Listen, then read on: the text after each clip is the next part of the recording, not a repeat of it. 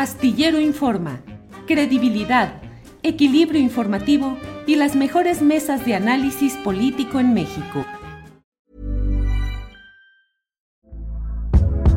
Hey there, it's Michelle Norris. I'm host of a podcast called Your Mama's Kitchen. When I travel, I'm usually looking for a way to find a taste of home when I'm not at home. And one of the things I love to do when I am at home is entertain. And Airbnb allows me to do that. When I was in California recently, I rented a house that had a great kitchen. And when we were sitting around the table, we're all thinking, we're in someone else's house. Someone could be in all of our homes as well. If you have a home, but you're not always at home, you have an Airbnb. Your home might be worth more than you think. Find out how much at airbnb.com/slash host.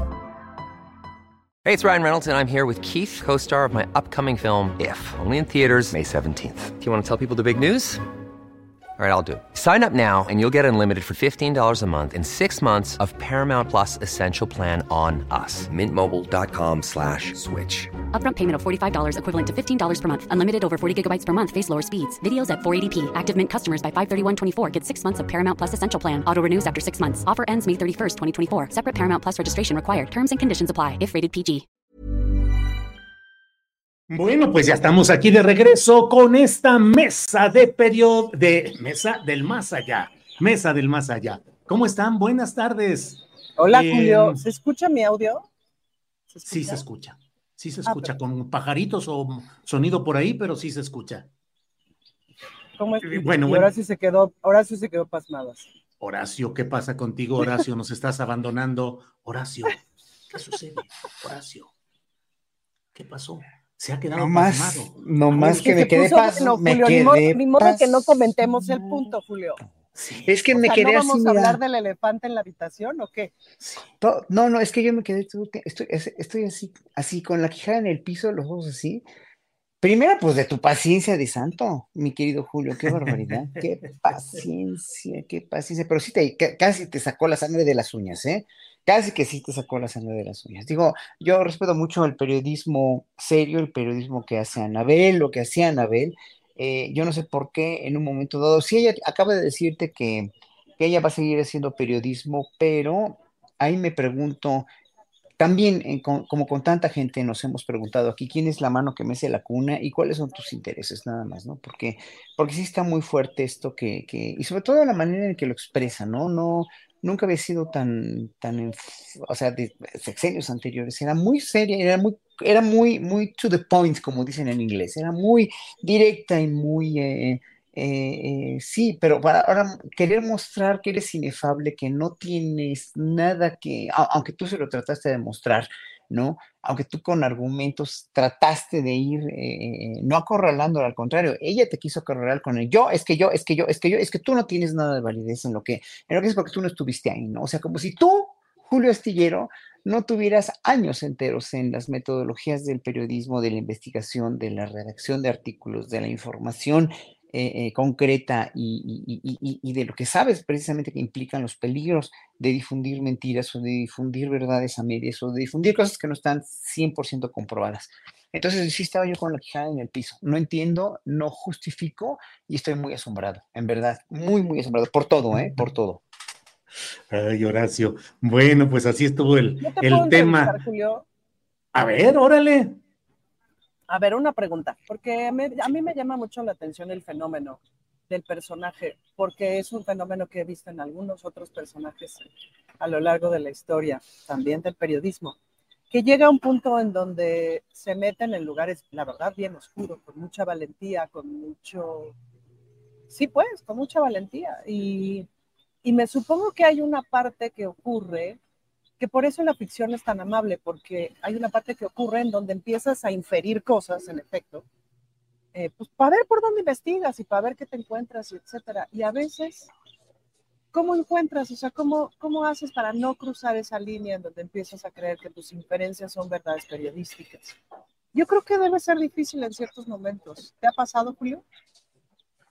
Bueno, lo que pasa es que yo me he decantado por el periodismo de opinión, que no creas que no dejo de deplorarlo en más de una ocasión, el decir que, eh, digamos, eh, eh, el periodismo de opinión en la columna que se basa en información comprobada, probada y que a partir de ahí emites un juicio.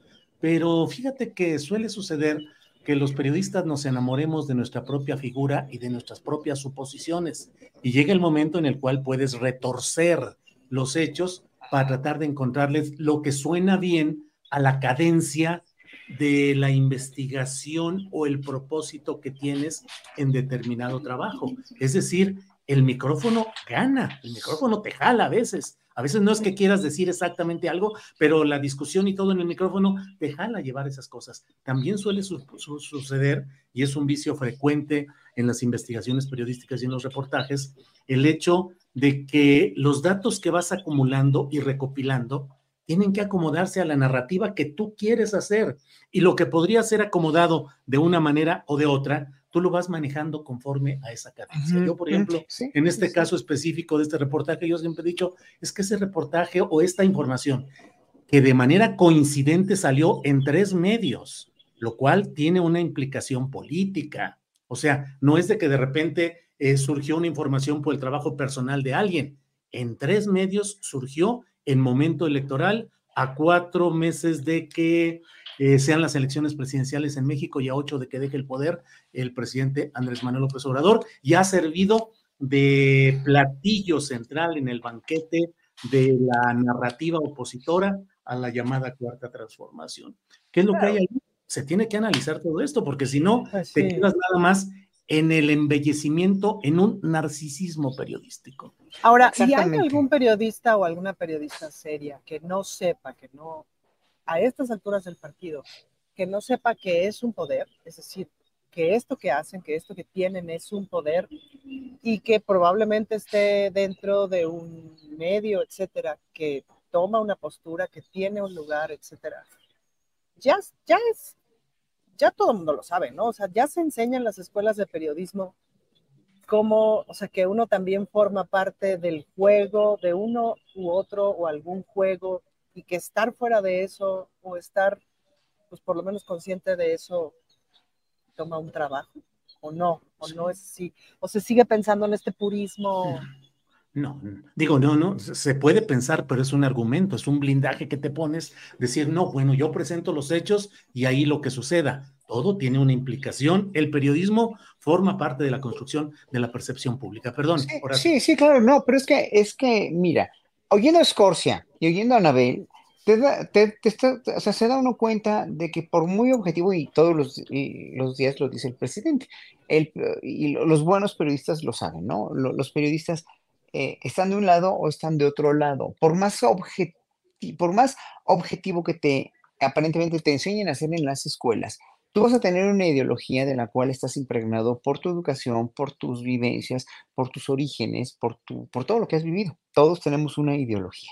En este caso, nosotros tres aquí siempre hemos sido de izquierda, con diferentes este, aristas, ¿eh? O sea, tú tienes una izquierda de un modo, eh, Ana Francis tiene otra izquierda de otro modo y yo vivo mi izquierda también desde otro modo. Pero estamos agrupados, dijéramos, dentro de una mentalidad que va con, el, con, el, con, el, eh, con la mentalidad de izquierda del gobierno actual. Ok, hay otros que no, obviamente, periodistas, y no van a dejar, obviamente, por eso hay dos bloques ahorita que están, están, están, están estos bloques del periodismo están total y absolutamente encontrados, eh, están, son, son, antípodas, son, están contrariados. Yo no dijera que polarizados, pero están totalmente antagónicos por el hecho de que cada quien persigue diferentes intereses. Oyendo a Scorsia hace ratito, también se me cayó la quijada, o sea, estoy con las manos frías, ¿eh? de verdad, de la impresión que, me dieron los, las dos entrevistas, Julio, debo decirte que, bueno, desde que oí tu entrevista con Molinero, se me, también, o sea, eh, eh, o sea, son realmente, un, estás haciendo un periodismo verdaderamente muy revelador, muy, muy trascendental, yo diría, pero cada quien habla como le va en la feria, como le conviene, como vive su izquierdo, vive su derecha. El problema aquí en todo esto es la honestidad, o sea, hasta, hasta dónde manejas la verdad como una, con una honestidad próvida y sólida y consciente de que tú estás ahí para servir al periodismo, para servir al país, para servir a, o para servir tus intereses. Tu ego, como en el caso de Anabel, que creo que eh, honestamente yo lo siento y con todo el respeto que me merece, es muy grande el ego de Anabel hoy por hoy, ¿no? El mismo ego de Carmen Aristegui también fue más grande que, su, su, su, su mentalidad de izquierda, creo yo, y yo lo considero así.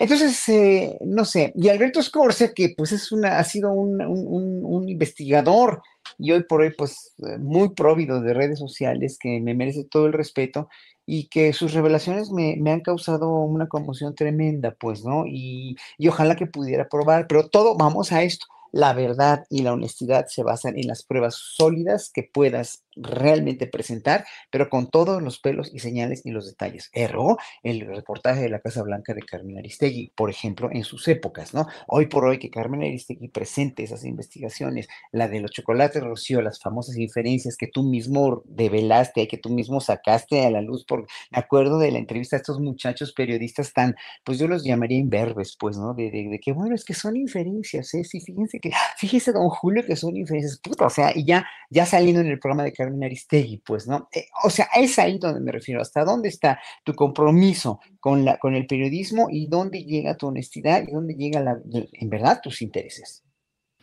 Bien, muchas gracias, Horacio. ya, está por aquí. No le cuenten de qué estamos hablando, porque está llegando tarde, ni sentado, de el chisme, no ha visto nada, no sabe nada. De hecho, este, de hecho, queridos amigos, tuve que salir a darme una vuelta para oxigenarme porque me, me malviajé. Me malviajé, Julio, salí, salí a, ninguna parte. Dije, lléveme a donde sea, pero sáqueme de este infierno, por favor. De vueltas, llegue hasta el ángel y de regreso, por favor. ¿Por qué el infierno? ¿A qué te refieres, Fernando? Pues la verdad es que me, empecé a estresar con tantas equivocaciones tuyas, Julio. No, no es posible que, que, un, periodista con tu trayectoria esté una tras otra, tras y que te lo esté diciendo este, Anabel, con esta. Se te está diciendo, Julio. Además, con, una serenidad este, impecable, Julio, y, tú te exaltas. No, no sé, no sé, me, pusiste nervioso, la verdad. Sí, Se me hace que nos has estado manipulando, Julio Astillero. Todo este tiempo, todo este todo este tiempo. ¿Cómo ves el tema, Fernando Rivera Calderón? El tema de, mm. Inquietante, bueno, inquietante de estos debates que me parecen bueno, a mí me, encanta ver el debate, pero desde la tribuna, ¿no? Y gritarle al árbitro, este, este, hace esto, haz lo otro, pero eh, sí, sí, la verdad es que sí me, pongo un poco nervioso, porque creo que hay, hay, algo que está de fondo, más allá de tu figura o la de Anabel o la de cualquier periodista que se ponga a defender eh, o argumentar sobre cualquier tema. Eh, creo que hay un momento donde la conversación se engancha a las personas más que, que, en el tema. Yo creo que lo que tú estás poniendo el, el, dedo en la llaga, eh, y reconozco también, bueno, que Anabel, como cualquier periodista, pues defiende su trabajo hasta, hasta las últimas, pero no deja de ser en un sexenio donde se han lanzado tantos reportajes sin sustento, donde eh, vivimos el tema de la casa gris del de, hijo de López Obrador, donde nos han dado tanto gato por liebre en términos periodísticos, que uno empieza a sospechar de todo. Y bueno, vaya que este es, eh, durante estos últimos años, pues varios eh, personajes importantes, e incluso ídolos de, la izquierda mexicana, pues se han caído, ¿no? Se han caído en, el sentido de que han empezado a hacer un periodismo, pues, que pareciera un periodismo mercenario, un periodismo que busca mucho más el golpeteo en ciertos momentos políticos muy específicos, que realmente, pues, lo que mueve a todo periodista, que es la curiosidad de encontrar eh, eh, cuestiones irregulares, temas de corrupción, en fin, eh, parece muy inducido. no, no es casual, pues, que esta investigación de Anabel, pues, llegue en, en, nado sincronizado junto con otras dos investigaciones eh, publicadas en Estados Unidos. Entonces, bueno, eh, yo creo que si hubiera elementos para juzgar a este gobierno por eso que, han planteado estos reportajes, pues desde hace ya tres años o cuánto le echas de que ya no, no habría este gobierno probablemente, ¿no? Es decir, no, no contaría ni con la legitimidad ni con la aprobación y no tendrían cara, yo creo que ninguno de los funcionarios, empezando por el presidente, para pararse frente a, la gente todos los días. Eh, creo que con todo el dinero que se ha invertido, en tantas plataformas para investigar al presidente, a su familia y sus nexos con todo aquello que pudiera sonar irregular, si no lo han encontrado ya a unas, a unas horas de que políticamente el presidente se retire eh, de su cargo, pues bueno, es que creo que no, ya, ¿para qué le hacen, no? Ahora, bueno, pues sin duda, eh, estos reportajes y estos temas venden. Estábamos ahorita todos picadísimos viendo esta conversación y al final, pues qué bueno que Anabel esté segura de sus fuentes y de su trabajo y que nos lo vaya a dar a conocer cuando, cuando ella quiera, pero me parece que es un tema pues que no debería responder a la agenda de, de, cada periodista en términos de cuándo vas a publicar tu libro, cuándo vas a dar tu exclusiva. Es un tema que si tiene sustento, el sustento que dice, pues es un tema trascendental para el, para el futuro del país, sobre todo porque pues vamos a continuar, eh, pues en teoría, con, con este mismo proyecto de país, ¿no? Entonces, bueno, en ese sentido creo que va más allá de la intensidad del, del fútbol, de la pasión de este, que les ganó en este momento, la pasión periodística, mi querido Julio. Fue un tirititito lo que vivimos aquí, pero bueno, nos echamos Se armó la cámara, la cámara húngara. La cámara, la cámara húngara, claro. Eh, bien, eh, Ana Francis, bueno, antes de todo, déjenme decirles a quienes nos están siguiendo que terminando esta mesa del más allá tendremos una entrevista con Mauricio Soto Caballero, que es la otra persona que ha sido acusada en esta investigación que quedó suspendida en Estados Unidos o cerrada. Y vamos a platicar con él a ver qué es lo que dijo en Estados Unidos si él realmente trianguló, participó en entrega de esos millones de dólares. ¿Cuál es la circunstancia? Lo platicaremos después de la mesa con Mauricio Soto, que es eh, el personaje del que tanto me insistía también Anabel Hernández. Yo le decía, estoy, estoy buscando esa entrevista, estamos en ella. Bueno, la tendremos después de esta mesa del más allá. Sí, Horacio. No, rápidamente. Tú tienes la culpa porque no lo entrevistaste hasta ahorita, que es las, son las 2 de la tarde con 16 minutos. Tú tienes la culpa. No lo has entrevistado, así que es tu error. Julio, era al revés. Es tu error. Es tu error. Lo dicho, sin manipulaciones suyas del. Sí. Oye, Ana Francis, el momento en el que estamos viviendo, ¿qué presagia todo esto? Hemos visto también, hoy el presidente de la República decía que no veía digamos, implicaciones de crímenes políticos, algo así estaba mencionando hoy en la mañanera. Y bueno, ayer asesinaron a un candidato a precandidato a presidente municipal por el Verde en Mascota, en Jalisco. Incendiaron el auto de una periodista en Tijuana eh, que acusa a la presidenta municipal morenista de eh, Tijuana, que está en controversia política con la gobernadora morenista de Baja California, en fin, tiempos complicados los que se están viviendo ya, Ana Francis. Sí, sí, tiempos complicados. ¿Tú te acordarás de alguna entrevista que dio Tatiana Clutier hace un par de años, cuando todavía no sabíamos quiénes iban a ser, quién iba a ser la candidata a la presidencia y que la verdad es que estaban los números muy cerrados, es decir, no, todavía Claudio Sheinbaum no pintaba como la clarísima ganadora. Y Tatiana hablaba de las pasiones, ¿no? De las pasiones internas de Morena. Y me acuerdo que le preguntaron, ¿pero a qué te refieres con las pasiones? Y digo, pues pasiones, hay pasiones. Entonces, hay pasiones, Julián. Y, y no podemos negar que Morena son muchos morenas. De entrada, cada estado tiene su propia lógica, tiene su propio movimiento, sus propios, o sea, el gran, el gran aglutinador ha sido Andrés Manuel, la gran aglutinadora está siendo Claudia, por eso tanto recorrido, tanta visita, etcétera. Pero pues cada estado tiene sus historias y sus propias lógicas, no solamente dentro de Morena, sino de todo lo demás. Cada estado tiene sus formas políticas. Hay unos que dices que feo se llevan, pues, ¿no? Em, y cada estado pues va construyendo su propio proceso democrático, pues, ¿no? Entonces, no en todos lados este, las cosas son tan, tan pacíficas, ni tan habladas, ni etcétera. Y además, pues candidaturas no hay para todo mundo.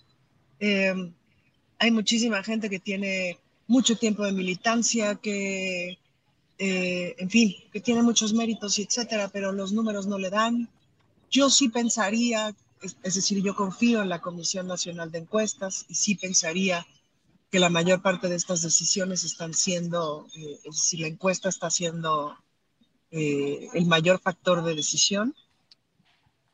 Pero tenemos un estado de violencia en el país que ha venido bajando, pero es y existe. Y además, Julio, pues el factor que luego nadie habla, que es la llegada masiva de las mujeres al poder, y eso genera un chicotazo machín bien agresivo, pues, bien agresivo.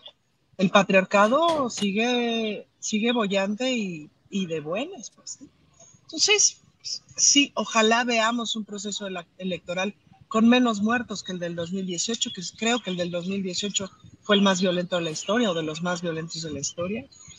No creo que vayamos a ver un proceso electoral sin asesinatos, la verdad es que lo dudo mucho, aunque sí me parece que es muy probable que pues, se desplieguen una buena cantidad de operativos en zonas álgidas, etcétera, en donde la Guardia Nacional cuide, pues, ¿no? Sí, en el Estado de México, en en, este, en ciertos lugares en donde no pensábamos que íbamos a tener bronca. Tuvo que llegar la Guardia Nacional porque ahí venían los bandidos a querer quemar las urnas. Este, pues sí, Julio, se está poniendo color de hormiga. Y luego, por otro lado, pues la oposición no tiene nada que hacer, más que joder. Nada que hacer, porque de hacer gobierno no están haciendo nada. Horacio, ¿qué opinas? ¿Se pone la cosa color de hormiga? ¿Qué pasa con la oposición? ¿Qué pasa con las propias eh, decisiones de Morena, que ya hoy dio a conocer una lista de candidaturas al Senado, incluye a Félix Salgado Macedonio para eh, nuevamente ser senador por Guerrero, donde gobierna eh, Evelyn Salgado, y por otra parte incluyen ya a Ernestina Godoy en la fórmula para la Ciudad de México con Omar García Harfus en primer lugar. en fin, van varios nombramientos ahí. ¿Qué opinas de toda esa circunstancia? Horacio? Mira, se, va a poner como, como eh, podemos suponer todos, con el sentido común que nos da el proceder de la oposición, pero también con el sentido común que dice muy bien López Obrador, que hasta hoy la oposición se ha portado muy bien porque no ha habido violencia, eh, no, ha habido, no ha habido en este caso, no han habido agresiones, manotazos ni asesinatos que ya se están viendo, obviamente que se vieron durante todo el sexenio eh, pero, pero dijéramos de una manera no generalizada, no, no, este, obviamente porque no hay represión por parte del gobierno y obviamente porque la oposición sabe perfectamente que todas sus vociferantes, eh, sus vociferantes calumnias y, y mentiras eh, son eso. Ellos lo saben muy bien, no se hacen tontos, ¿no? Por eso también los empresarios no han sacado su dinero de México, por eso también Slim está con las manos así de agradecimiento de que pues su fortuna aumentó tanto, por eso Salinas Pliego está ah, vociferando, pero no toma acciones, no hay acciones de, de este, más que verbales, pues, ¿no? Y mientras sea verbal todo, pues aguantas, aguantas vara, ¿no? Te pones un paraguas así para no recibir los escupitajos o simplemente no te metes a, las redes.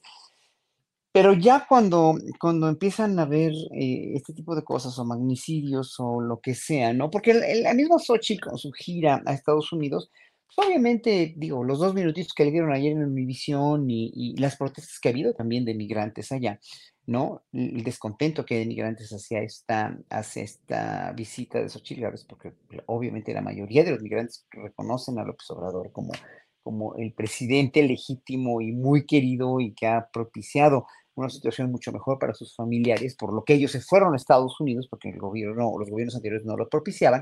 Entonces, pues uno ve que la popularidad, la, todo ese porcentaje que tiene Morena en pro eh, en las elecciones que vienen, ¿no? En las encuestas, etcétera, etcétera, vemos que todo va encauzado a lo que quiere la oposición, obviamente, es ya no a Xochitl que para mí es un simple títere de Claudio X González y de los líderes de los partidos de oposición, para tener un parapeto para presidenta, porque saben muy bien que Xochitl Gálvez ni tiene el perfil, ni lo quiere hacer, ni va a ser presidenta, ¿no?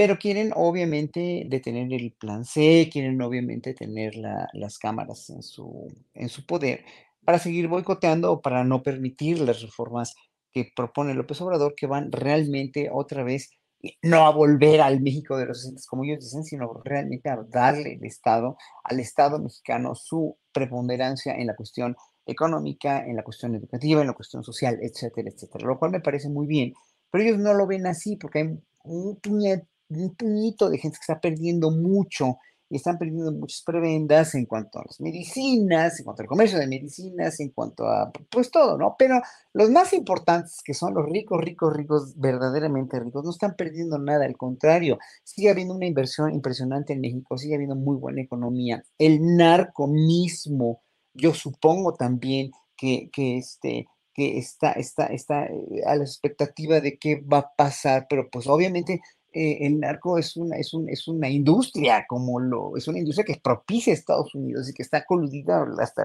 la médula, instituciones como la DEA, para, eh, como lo sabemos, como es, o sea, eh, las industrias armamentistas allá, las, de armas, los fabricantes de armas allá en Estados Unidos, el mismo consumo de Estados Unidos, es un círculo virtuoso, dijéramos, económico, subrepticio y totalmente ilegal, pero que si no empieza Estados Unidos por, por, eh, disminuir el narco, por, digo, por disminuir las adicciones, obviamente pues, nunca va a pasar nada. Pero yo creo que todo este país sigue siendo muy funcional en ese sentido no es funcional para los que hacen ese ruido enorme. Mientras esas personas no empiecen a querer a convencer, por ejemplo, al ejército a dar un golpe de Estado o, al Poder Judicial a, este, a, hacer todavía más ruido y más injusto de lo que ha sido hasta ahora con López Obrador. Y mientras también, bueno, todo eso es, es funcional hasta ahorita yo, si fuera López Obrador y en la cuestión judicial, por ejemplo, yo lo que haría sería hacer, hacer el cedillazo, ¿no? Un cedillazo así del tamaño de,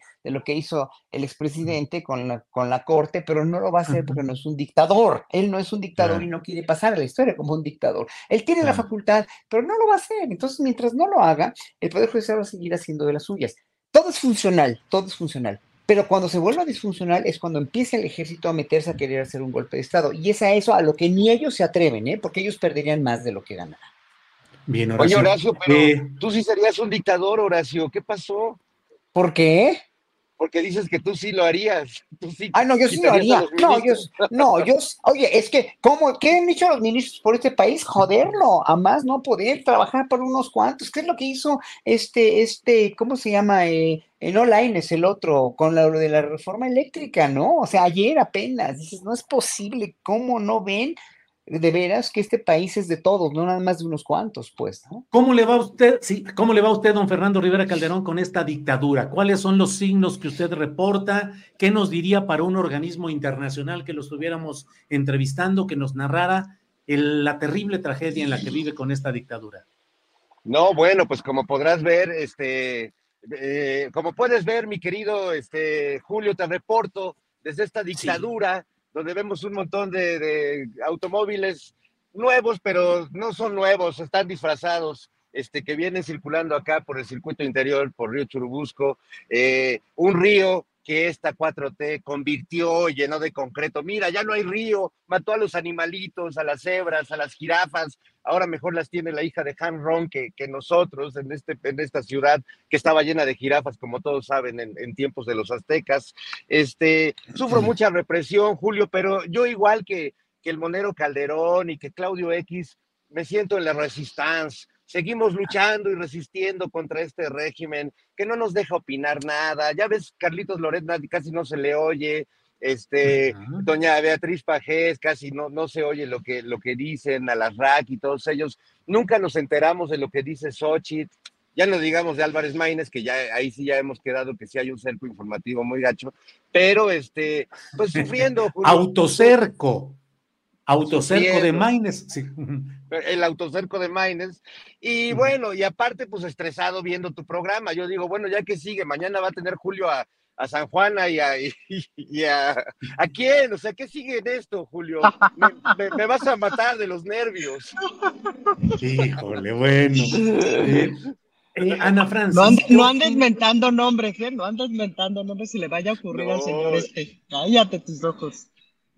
Ana Francis, fuerte, duro lo que ha dicho eh, San Juana Martínez, que fue directora de Notimex, que dice que si diera a conocer las pruebas que le piden, una candidata podría caer y acusa de corrupto y de manipulador al coordinador de comunicación social de la presidencia de la República y al menos el audio que ella da a conocer es un audio terrible de una eh, confabulación desde el poder para acciones contra un sindicato. ¿Qué opinas, Ana Francis? Híjole, pues me pasa un poco lo mismo con San Juana desde hace muchos años, la verdad. Y que Diosito me bendiga con estas cosas que estoy diciendo, porque a mí me da miedo, pues, ¿no? Eh, pero lo cierto es que Hey, it's Ryan Reynolds, and I'm here with Keith, co star of my upcoming film, If, only in theaters, May 17th. Do you want to tell people the big news? All right, I'll do it. Sign up now and you'll get unlimited for $15 a month in six months of Paramount Plus Essential Plan on us. Mintmobile.com slash switch. Upfront payment of $45 equivalent to $15 per month. Unlimited over 40 gigabytes per month. Face lower speeds. Videos at 480p. Active Mint customers by 531.24 get six months of Paramount Plus Essential Plan. Auto renews after six months. Offer ends May 31st, 2024. Separate Paramount Plus registration required. Terms and conditions apply if rated PG.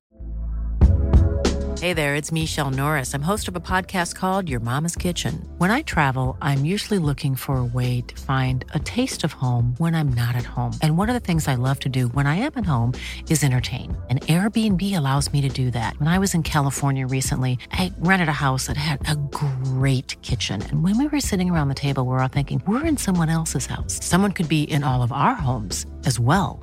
If you have a home, but you're not always at home, you have an Airbnb. Your home might be worth more than you think. Find out how much at airbnb.com/slash host. Hace mucho que le dejé de creer a San Juan. Y hace mucho, antes de que entrara Notimex, la verdad. Desde hace muchísimo que dije, ay, eso que dijo ya no es verdad, ya son inferencias, ya es ya está cruzando la raya para el otro lado, pues, ¿no? Entonces, pues desde ahí, Julio, ahora sí que pues si tiene pruebas que las presente. Y el problema también de la inteligencia artificial es que, este, pues ahorita puedo hacer un audio en donde tú estés cantando todas las de Timbiriche perfectamente, Julio, y que te las sepas bien. Entonces, sí. Ahora, no ha salido Jesús a desmentir nada, no ha salido Jesús a dar alguna declaración, no sé. Lo que sí me llama la atención, y eso sería lo interesante, creo, es pensar por qué San Juan está haciendo esto. Es decir, que Pachó, ¿no? O sea, como que decir, ya la compraron, me suena una solución muy fácil, ¿me explico? Mm, ¿Qué pasó? ¿No? Se enojó tantísimo porque iba a tener un espacio de poder que ya no tuvo. ¿Y o qué? Pues, ¿no? ¿Qué pasó? Bien. Horacio, eh, sucede con frecuencia y de eso verdaderamente doy testimonio, de que cuando se advierten los ribetes de oportunismo, de mm, antecedentes negativos y comportamiento negativo de personajes que están muy protegidos en cierto momento por la narrativa 4T, por llamarla así, le acusan al periodista de ser un traidor, un mentiroso, un chayotero, un engañador, porque hay una etapa en la cual la gente quiere defender y quiere ver las cosas como quiere creerla y que no le afecten su bandera política. Eh, lo de San Juana Martínez ha sido señalado con frecuencia desde su origen, dice Ana Francis, desde hace tiempo. Yo diría también desde un principio, yo comencé a señalar cosas y ¡bah! se me venía la cascada, pero terrible de críticas, de señalamientos adversos. Eh, ¿Por qué, Horacio, crees que se dé esa circunstancia en la cual seguidores de una causa de izquierda que está caracterizada por la crítica y la autocrítica, por el debate, cierran los ojos y no quieren ver evidencias de lo que luego crucifican cuando antes lo habían elevado a nichos que no le correspondían. Horacio.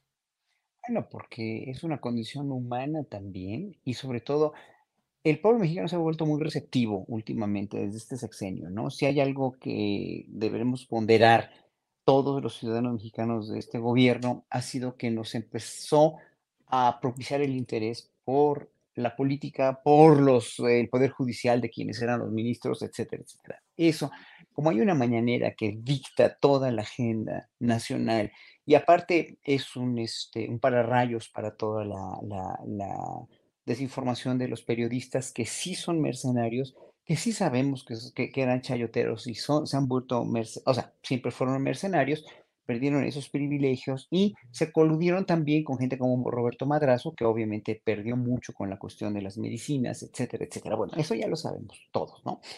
Entonces, eh, esta, esta permeabilidad ya de la política y de todo el signo, de todo lo que nos interesa al pueblo mexicano, eh, por mucho que haya mucha gente que diga que no le interesa la política porque, pues no, porque la política va o tiene influencia desde lo que comes hasta cómo vives, hasta todo, todo, todo, hasta el mismo si hay agua o no, tiene que ver la política.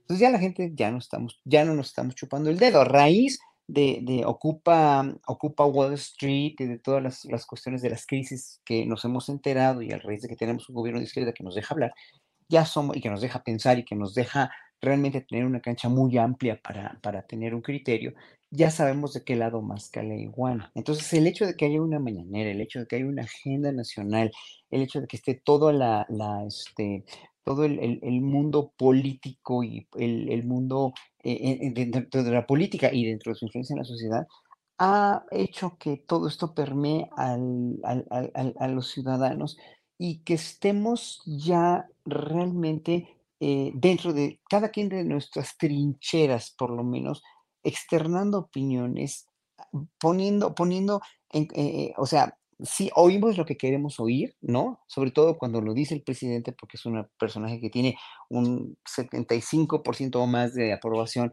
y toda la gente que ve y oye la mañanera, está, está, la mayoría de la gente que creemos en el presidente, estamos deseando que todo eso que diga, o estamos pensando, estamos uh, asumiendo que todo esto, pues es, es, e, es, verdad, que no, no nada más son sus, sus números, no son sus datos, sino los datos del INEGI, los datos de bla, bla, bla, bla, bla, de las opinadoras, de las encuestas. Entonces, yo creo que, que, ahí cada quien oye lo que, lo, que, lo que le conviene oír, lo que quiere oír, pero vemos un país que está funcional, otra vez lo mismo, México sigue funcionando, México sigue muy funcional y más abierto que en los exenios anteriores. Entonces eso hace que en un momento dado vaya a gobernar, que vaya a gobernar, lancen las listas y estemos o no de acuerdo. Yo no estoy nada de acuerdo en muchas de las cosas que están pasando en Morena o de las mismas cosas que dice el presidente cuando cada semana o cada mes dice que Gers es un buen hombre y está trabajando bien. Pues no, se le están cayendo todos los casos a Gers, ¿no? Y a la fiscalía o en la mayoría de los casos dices, bueno, ¿hasta cuándo va a cambiar esto, no?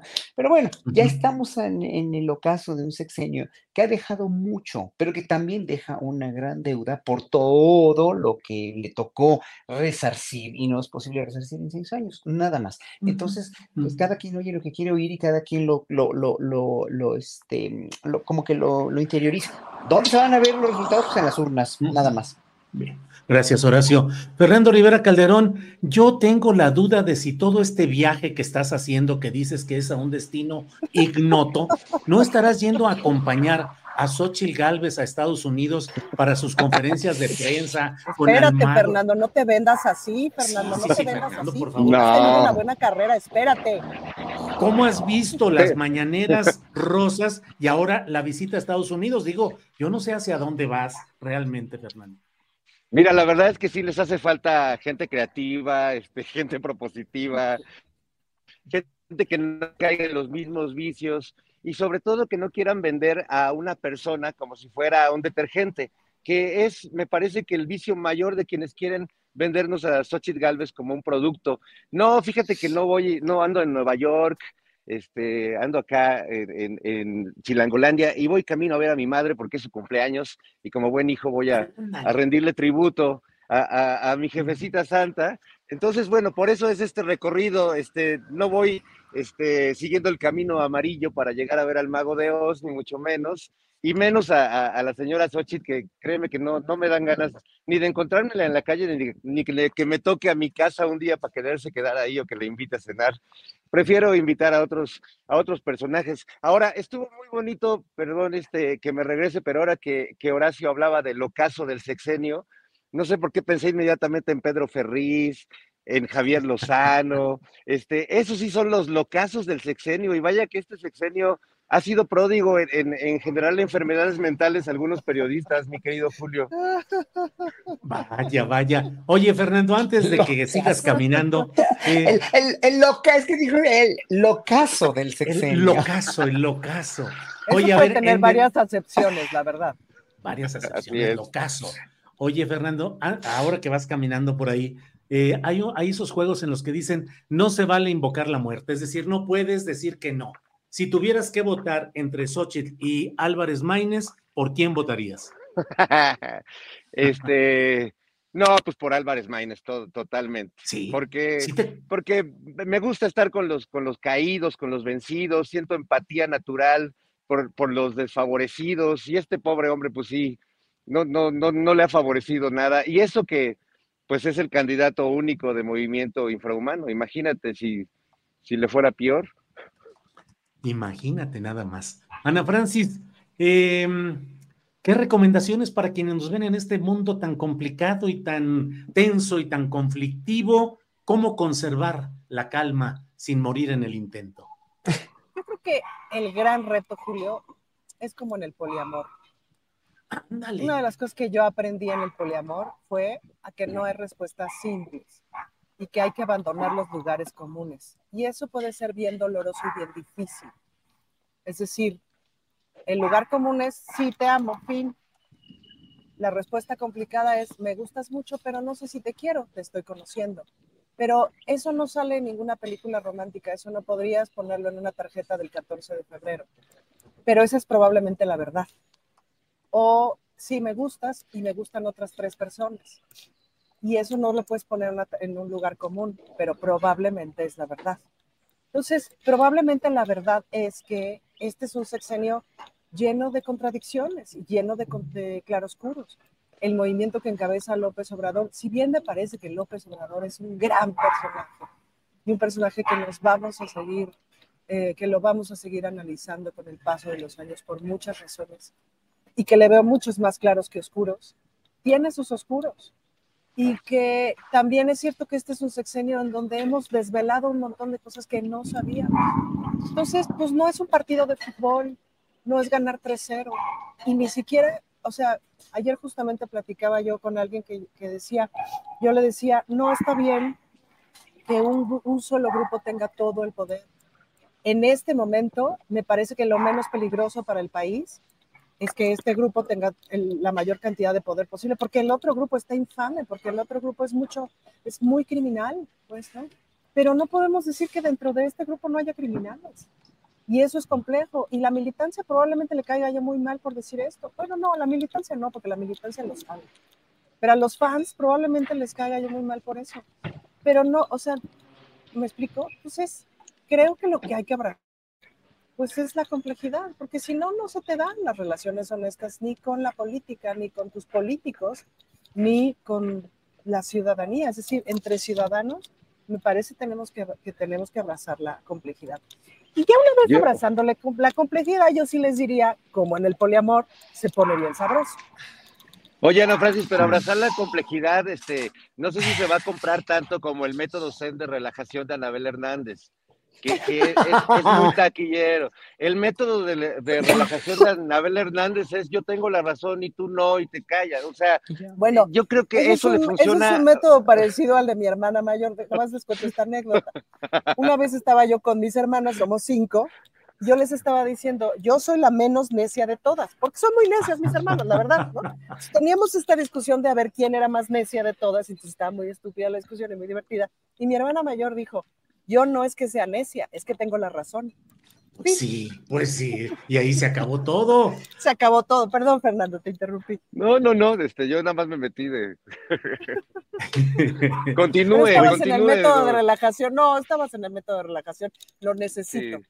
Y señalar las equivocaciones de los demás. Es muy sanador porque, porque no ves las tuyas, entonces nada más dices, Julio, te equivocas, Ana, te equivocas, Horacio, pero uno no se equivoca y eso está padre. E, es, raro, es tan difícil, es tan difícil como lo que tú planteas, Ana, pero en el lado así ya de la ciencia, de la ciencia fricción.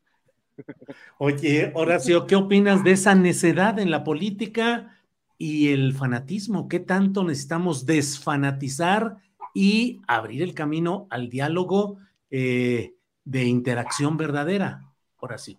Bueno, cuando tú crees en una verdad que es comprobable, sólida, que se ha establecido como una verdad en la política para beneficiar a un país, para hacer que un país progrese, para que, hacer que un país tan rico como México progrese y tenga otro paradigma del que tuvimos hasta hace seis años, que fue verdaderamente, si no desastroso para, para todo el país, sí para la mayoría, pues, ¿no? O sea, una fábrica de pobres, una fábrica de corrupción institucionalizada, una fábrica de pésima educación, una fábrica de manipulación y de de un pueblo vencido por, la, por la, las cadenas comerciales de televisión con los paradigmas de, de educación y de, y de, evaluación hacia el pueblo mexicano, muy subrepticiamente, muy subliminalmente, sí, pero que hicieron que el pueblo mexicano estuviera devaluado, no creyendo en ellos mismos o en nosotros mismos, no creyendo en la política, no creyendo en la, en, en, la, verdadera esencia del ser humano, que es precisamente, ahora sí que este budismo zen que todos debemos llevar adentro, que es precisamente el amor propio, eh, desde el amor propio, empezando por eso que no te inculcaron desde niño, ¿no? En, nuestras generaciones, hasta el amor al prójimo. Y, eso es lo que finalmente eh, en cada discurso, en cada eh, salida de esta verdad, que es muy obradorista, pero que es muy cristiana, pero que es muy budista, pero que es muy humana cuando estás bien, cuando estás bien con tu conciencia. No, no, persigues nada más tu propio beneficio tu propio bien material con eso, pues ya estás del otro lado, ya estás del otro lado. Y es lo que la mayoría de los políticos pues no ven, ¿no? O sea, no ven, sean morenistas o sean, mira, lo vemos, lo vemos a cada rato en Morena también y lo vemos con todos los, los, los, los políticos que no están ahí más que por la única convicción de que el poder les va a dar dinero y el dinero que les da el poder lo van a, van a poder, o sea, en un momento dado, eh, hacer el bien para ellos y para su entorno.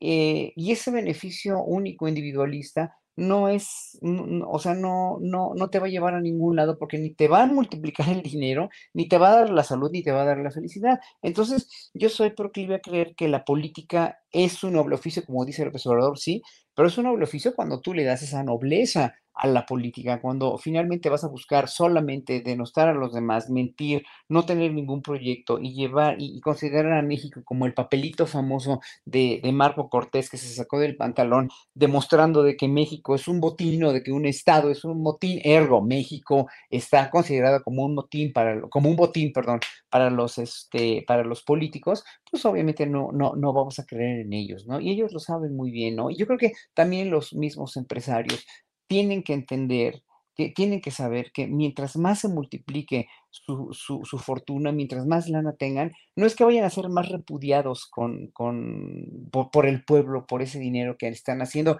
Bien habido sí, pero pues por negocios de monopolización o por negocios donde les permiten monopolizar o como la banca también, ¿no? Desde tener tanto dinero. No es eso, es que ese dinero no les va a dar más felicidad, ni les van a dar, ni les va a dar más salud, ¿no? Pues hay muchos, digo, empresarios que ya se murieron, ¿no? Muchos líderes, grandes líderes que murieron y murieron ricos y millonarios. Pues mire, Steve Jobs mismo, ¿no? O sea, murió millonario y qué? O sea, lo que, lo que necesita entender el ser humano ya a partir de otro paradigma nuevo es que el dinero eh, a manos llenas no te sirve para nadie. Cuando tienes tanto y demasiado, empiezas a hacer el bien en cuestión educativa, social, artística, cultural y a repartir ese dinero. Si, si, si, si, así, si así fueran todos los ricos del mundo, pues no habría tantos ricos tan ricos en este planeta y el planeta estaría mejor. Bien. Fernando Rivera, ¿quieres decir algo, Ana? No. Sí, es que creo ah, que, o sea, una cosa que me gustaría acotar es que quizás el oficio de la política, que bien puede ser un noble oficio, pues también es cierto que es el oficio que tiene a disposición los botones que mueven un montón de cosas. Pero en realidad, personas hijas de su fregado padre hay por todos lados, pues, Personas ratas hay en cualquier oficio, pues, Personas mala onda hay en cualquier oficio. Ahí tienes a Fernando Rivera Calderón, por ejemplo. Entonces, perdón, es inevitable. Entonces, lo cierto es que quizás habría que repensar en mucho la configuración de la política y repensar, o sea, cuántos seres humanos son tan extraordinarios como para tener, voy a poner este ejemplo, como para tener a sus pies los miles de millones de pesos del presupuesto y transitar sin mancharse. En estos momentos yo conozco a uno que es López Obrador, puesto, pero, es un, pero sí es un, me parece que es una persona extraordinaria. Y hay algunas personas que son extraordinarias pero de pronto el poder es demasiado poderoso, permítanme la expresión de esta manera. Eso es tan importante como ir construyendo las democracias como más, pues más entre todos. Eh, Fernando, eh, Yo escribí el otro día que a lo largo del tiempo que he ido viendo la carrera política de Andrés Manuel López Obrador, he visto que en momentos críticos suele lanzarse hacia adelante y no atejonarse, no enconcharse, y que justamente en esos momentos muy críticos es donde surge la mayor fuerza como líder, como líder de López Obrador, que jala mucho a su base social y que es capaz de darle vuelcos que sus adversarios suelen no calcular porque creen que no se va a aventar el tiro de ponerse al frente de una contienda muy fuerte. Hablo del caso específico de Estados Unidos con esta, pues lo que pareciera ser una maniobra desde poderes de Estados Unidos y de órganos de Estados Unidos, y López Obrador dice que lo pruebe y que el gobierno de Estados Unidos se disculpe. ¿Y cómo me voy a sentar con Joe Biden a dialogar si él está permitiendo que órganos del gobierno de Estados Unidos digan todo esto? Y luego recibe al embajador de China en México. ¿Cómo ves ese lanzarse hacia adelante de López Obrador y si les puede salir el tiro por la culata con este asunto de las acusaciones del financiamiento 2006 a su campaña presidencial? Pues a mí me, encanta la, postura política exterior que tiene, porque, bueno, porque además veníamos de muchos exenios de ver pues una política exterior francamente patética, sumisa, lambiscona, ¿no? Y además, pues donde siempre recordemos esos este, espantosos episodios con Peña Nieto que no podía ni darle la mano bien a, a Trudeau y a Obama, es decir, muchas vergüenzas en ese sentido. Y a mí sí me da gusto porque tampoco es que el gobierno de Estados Unidos esté en la situación de estar dando lecciones ni de política ni de moral. Y si bien el presidente siempre se ha referido bien al presidente Biden, también es cierto que lleva una larga temporada tirándole durísimo al gobierno de Estados Unidos en general, ya no digamos a entidades como, como la DEA eh, y estos otros organismos que también se han vuelto muy poderosos. Entonces a mí, a mí me gusta esta, esta postura del presidente. Eh, siento que, pues que no, que por más que le armen este, estos, estos golpes mediáticos en Estados Unidos y que para muchos periodistas en México, pues lo que diga la prensa de Estados Unidos es, es Box Day, eh, pues me, me, gusta esta actitud. Eh, hace poco que estuvo Jorge Ramos con él, recordarán la respuesta que le da cuando Jorge le dice, bueno, pero lo que estamos viviendo en México es una catástrofe, usó un adjetivo de este tipo y le dice, perdón, catástrofe la que están viviendo allá en Estados Unidos, ¿no? Con el consumo de, drogas y, con todas estas situaciones que cualquiera que vaya allá, por mucho que admire a los gringos, pues no podrá dejar de notar, pues esta invasión ya de, los zombies, de, de, encadenados al fentanilo o cualquier otro tipo de sustancia. Entonces, yo lo celebro.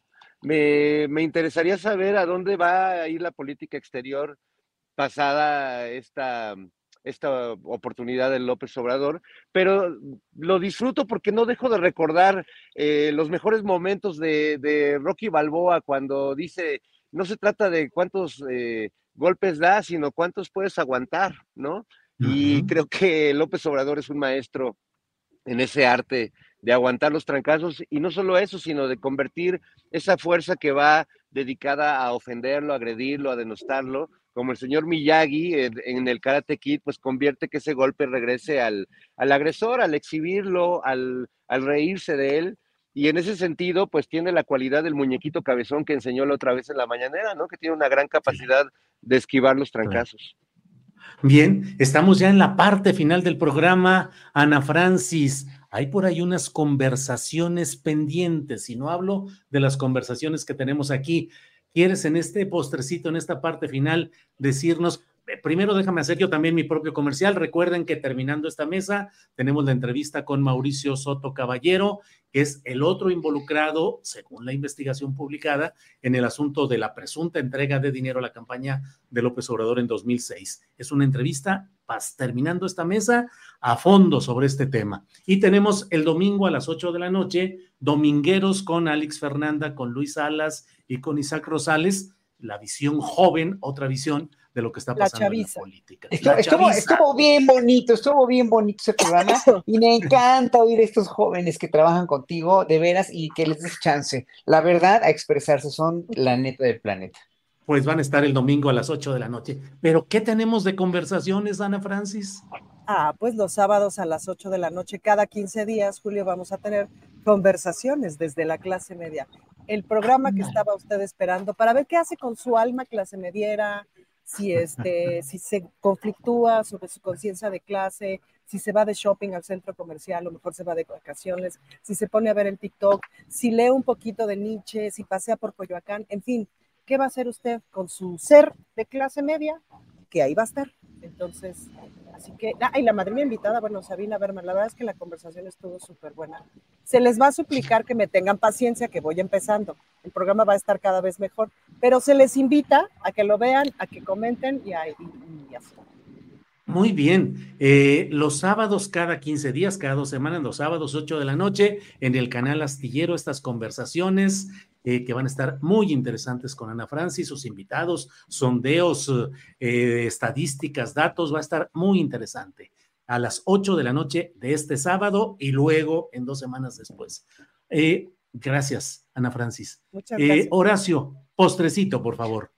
Pues mira, nada más eh, para acabar con la idea que, que estaba poniendo Fer en la cuestión del, eh, del, manejo de la política internacional de López Obrador. Ayer oí eh, decir a Xochitl Gálvez que, este, le recomendaba a López Obrador, o más bien que ella iba a salir más del país y hacer más relaciones internacionales de López Obrador, que nunca había, que no salía de México, que prácticamente había hecho pues muy mal las relaciones internacionales cuando tenemos realmente el presidente que mejor ha manejado la relación y más dignamente con Estados Unidos y el presidente que, que no ha hecho el ridículo como hizo Peña Nieto cuando fue con la reina de Inglaterra, que se, se, se, se, se platicaba más o era más escándalo ver el vestido de la gaviota que toda la, la, la parafernalia y todo el boato con el que viajaban estos desgraciados imberbes gobernantes que no tenían nada que hacer, pero ahí se iban a codear con la realeza inglesa o con cualquier otro gobernante y que de veras nos dejaban, ellos, ellos muy bien, porque pues iban de compras y iban a codearse con la alta sociedad a la cual no van a pertenecer nunca, porque para mí la alta sociedad es la sociedad de la clase media o la clase proletaria, el proletariado mundial, esa es la alta sociedad, la gran sociedad, todos los demás son parásitos que viven de los, de los impuestos, de los tributos de los, este, de los ciudadanos, pero pues esa es la política exterior como la ha manejado muy bien López Obrador, con este signo del embajador chino también que dices, órale, ahí vamos, ahí vamos, a López Obrador no se deja y es uno de los representantes de veras más dignos que hemos tenido en la cuestión del manejo de la diplomacia internacional, con todos sus que veres con, con, lo de Palestina y con lo de Israel, que no estuvo eh, con Sudáfrica en la cuestión de la, de la este juicio que pidió a Israel por el, por el este, genocidio, pero sabe perfectamente muy bien cómo embonar y cómo, que, cómo no violar las leyes de México para en un momento dado, sí, obviamente condenar lo condenable, pero no manchar sí. la cuestión de la política internacional de México, que es además en estos momentos bien delicada. Bien, Horacio. Eh, Fernando Rivera le toca la difícil tarea de dar su postrecito en, una, en un minuto con 30 segundos. Antes de que entre al mole familiar, díganos. Por favor. Pues yo nada más espero, Julio, que la, en la próxima entrevista que hagas ya no te equivoques, por favor. Y, y no, los, los invito, voy a tener próximamente un, una especie de recital de poesía y música. Voy a presentar mi libro de poemas, La Música del Fuego, en el Foro del Tejedor, ahí en Álvaro Obregón, el próximo 17 de febrero. Eh, un poco también para los, los amorosos, los que celebran el 14, el 15 y agarran ya todo el fin de semana bueno, pues este, están cordialmente invitados a que lo caigan. Y bueno, pues este, suerte, Julio, con esta empresa periodística que llevas y que a veces te, te, te saca algunos sobresaltos. Muy bien, bueno, pues estamos puestos en todo esto. Ana Francis Moore, muchas gracias y buenas tardes. Muchas gracias, los quiero chicos y nos vemos mañana en conversaciones desde la clase. Yeah. 8 de la noche, sábado. Muy bien. Horacio Franco, gracias y buenas tardes. Hasta luego, gracias. Nos vemos en YouTube también, para ahí les contesto a todos, porque ahora, oye, 12 mil en audiencia hoy. Súper bien, pues, Julio, felicidades. Y hoy les contesto a todos por YouTube, por favor, ahí, porque ya no me dio tiempo. Está el chat, pero candente. Y le van a Julio, los pleitos de Julio sí. Y felicitaciones a tu mamá, Fernando, de todo el mundo sí, aquí, ¿eh? Sí, todo el mundo le manda a felicitar a tu mamá. Ay, También, Fernando, ¿eh? Sí, órale, va que va. Te amo, mi madre. Fernando, gracias, buenas tardes. Gracias, gracias, muchas gracias a todos los que felicitan a mi madre. También luego me la saludan de otra manera, pero hoy puro amor y felicidades a, Aida, mi madre, que seguramente está viendo la mesa del más allá. Adiós, señora Aida, muchas gracias. Adiós, hasta luego. Hola, buenos días, mi pana. Buenos días, bienvenido a Sherwin Williams. ¡Ey! ¿Qué onda, compadre?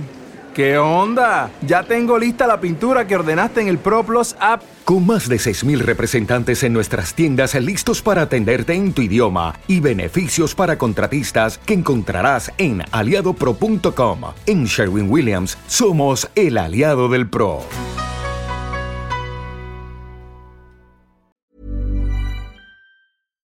Para que te enteres del próximo noticiero, suscríbete y dale follow en Apple Spotify, Amazon Music, Google o donde sea que escuches podcast. Te invitamos a visitar nuestra página julioastillero.com.